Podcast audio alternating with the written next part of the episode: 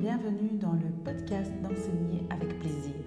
Je suis Patricia Blanco, enseignante, coach de vie et scolaire.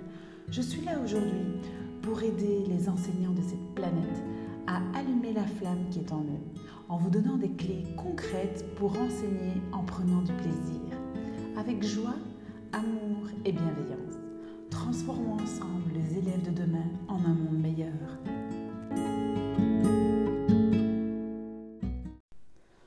Bonjour à tous, j'espère que vous allez bien. Je vous souhaite une merveilleuse année 2020.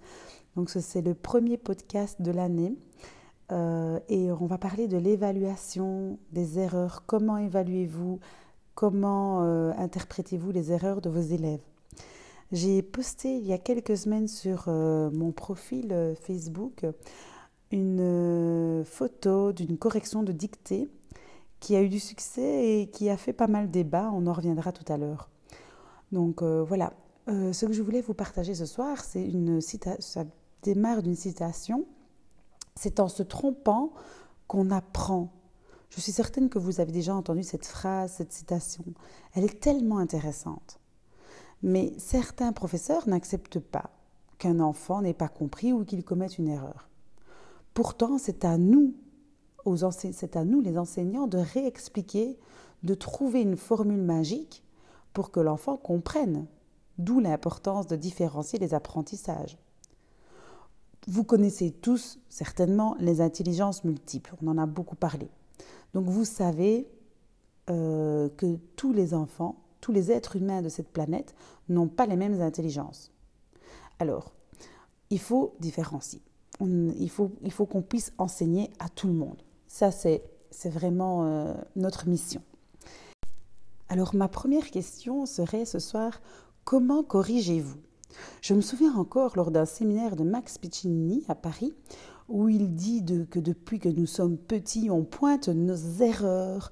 Euh, il prend comme exemple un enseignant qui corrige une dictée ou des calculs et il dit là tu as fait une faute et on l'entoure en rouge et on corrige en rouge les fautes et vraiment il met vraiment l'accent sur euh, sur le rouge, sur l'agressivité de, de la dictée, je pense peut-être de son vécu.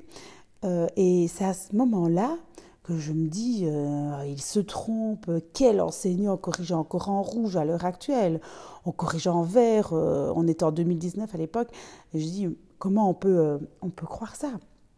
Et puis on barre pas les fautes, on n'entoure pas les fautes, justement, on entoure les bonnes réponses, on se focalise sur les réussites.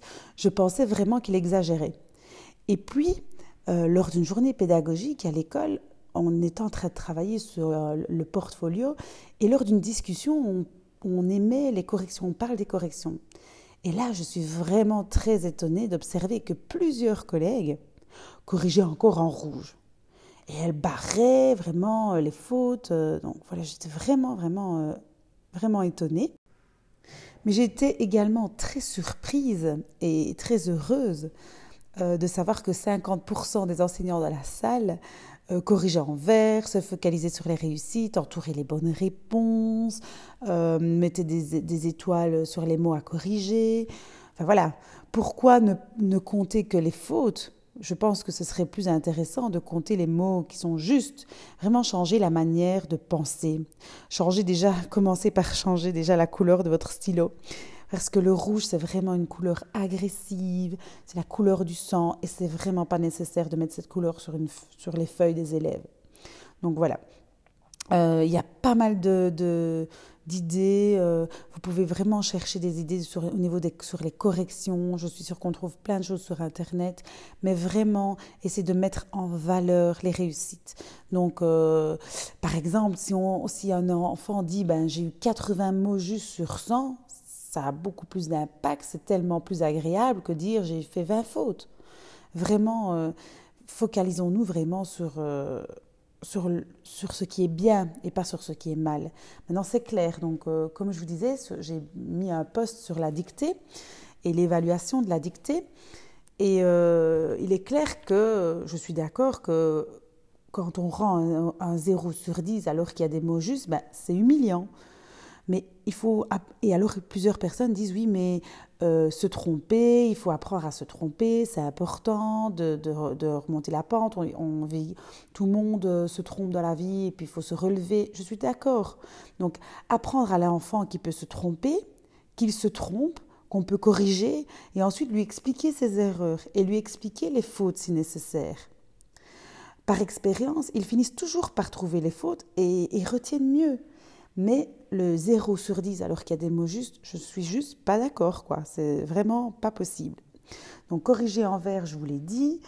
Euh, ce n'est pas vivre dans un monde de bisounours le fait de, de ne pas euh, mettre un 0 sur 10, mais c'est plutôt vivre dans un monde de bienveillance. Je pense qu'à l'heure actuelle, les enfants jusqu'à 10, 12 ans, ils n'ont pas besoin euh, d'agressivité. Euh, voilà, je pense qu'il y en a assez dans le monde comme ça autour de nous. Et à l'école, si on pouvait être un peu dans la bienveillance et apprendre à vivre les émotions, ce serait bien plus intéressant.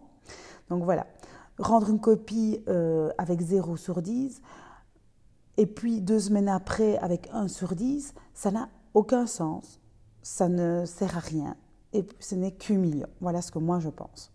Donc, euh, donner peut-être 15 minutes aux enfants euh, pour se corriger avec un, dictionnaire, un bécherel, des outils. Euh, je pense que dans la vie, il y a pas mal de choses que nous, on utilise quand on écrit un texte ou une lettre de candidature ou un courrier. On se permet nous-mêmes d'aller soit sur notre smartphone, soit prendre le dictionnaire, le bécherel, on utilise des mots, dictionnaire d'orthographe.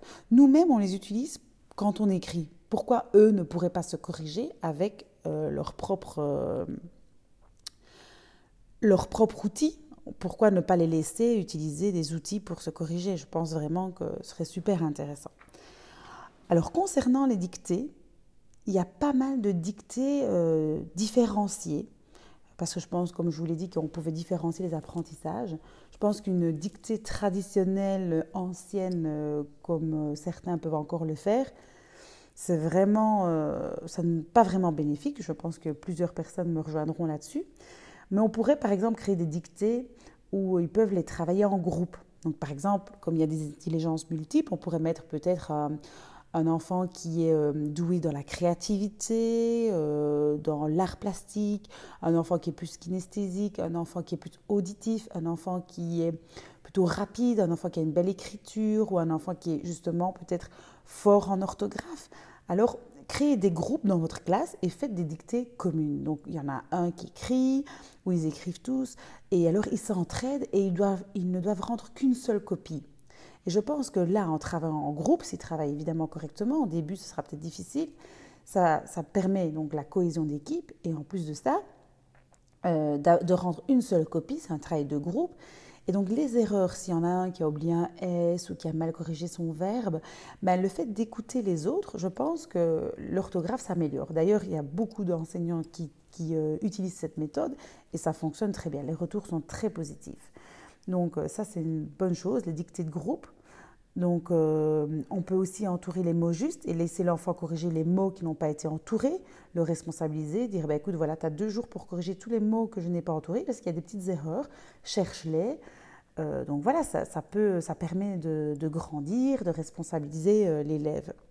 Il y a aussi, on parle aussi des dictées flash. Je sais qu'il y a un site qui s'appelle le Orthophore euh, qui parle des dictées flash, des dictées avec euh, des textes à trous, qui différencient les dictées aussi pour les dyslexiques. Euh, c'est vraiment intéressant. Je pense que les dictées flash, c'est un bon compromis. Donc voilà, n'hésitez pas. Il y a des dictées aussi que les Canadiens utilisent souvent. C'est les dictées avec des silhouettes. Donc comme ça, ça permet aux enfants de se dire ah mince, là il y a une grande lettre. Moi, j'ai pas terminé avec une grande lettre, donc peut-être que adapté, euh, c'est surtout plus pour les petits, mais pourquoi pas aussi pour les plus grands. Et euh, je pense sincèrement que, voilà, de préparer, il y a, vraiment beaucoup de, d'idées au niveau euh, des dictées, puisqu'on est parti sur les dictées, afin de les améliorer, de trouver des techniques pour ne plus que ce soit horrible pour les enfants. Parce que sincèrement, dans mon, mon post que j'ai mis sur Facebook, les retours, je pense que des, dictées à 0 sur 10, il y, en a, il y en a à qui ça a touché énormément dans le passé et s'en souviennent encore aujourd'hui. Donc voilà. Alors, euh, N'hésitez pas à, m'envoyer un message. Je peux aussi vous donner euh, pas mal d'idées, de, dictées, parce que j'ai pas mal euh, de, ressources là-dessus. Et, euh, et, ça me ferait un, serait un plaisir de les partager avec vous. Mais vraiment, voilà, si vous pouviez au moins changer votre manière de corriger, votre manière d'évaluer euh, tout le temps. Mais ici, on a pris l'exemple de dictée, mais euh, ça peut être euh, vraiment dans tous les domaines. Corriger en vert, ça vraiment, mon Dieu, je pensais vraiment pas qu'encore à l'heure actuelle, il y avait des, enseignants qui corrigeaient en rouge. Bon, ma foi, si vous voulez continuer, faites ce que vous voulez, mais c'est seulement mon simple avis. Et voilà, vous n'êtes pas obligé d'adhérer. Mais vraiment, ce qui est important lors d'une évaluation, c'est que l'élève sache ce que vous attendez d'eux. Donc voilà. Euh, et puis, une fois qu'ils ont compris les règles, ils vont comprendre votre évaluation. Mais s'il vous plaît, focalisez-vous sur ce qui est bien, ce qui a été réussi. Et ne mettez pas, mettez ça en valeur et pas les erreurs. Oui, écoute, tu as fait des erreurs, corrige-toi.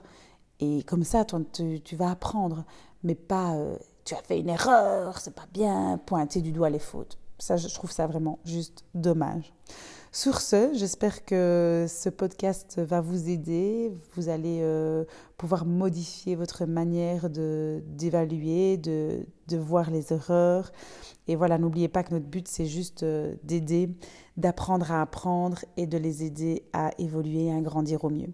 Je vous embrasse, je vous souhaite une belle semaine. À bientôt. Au revoir.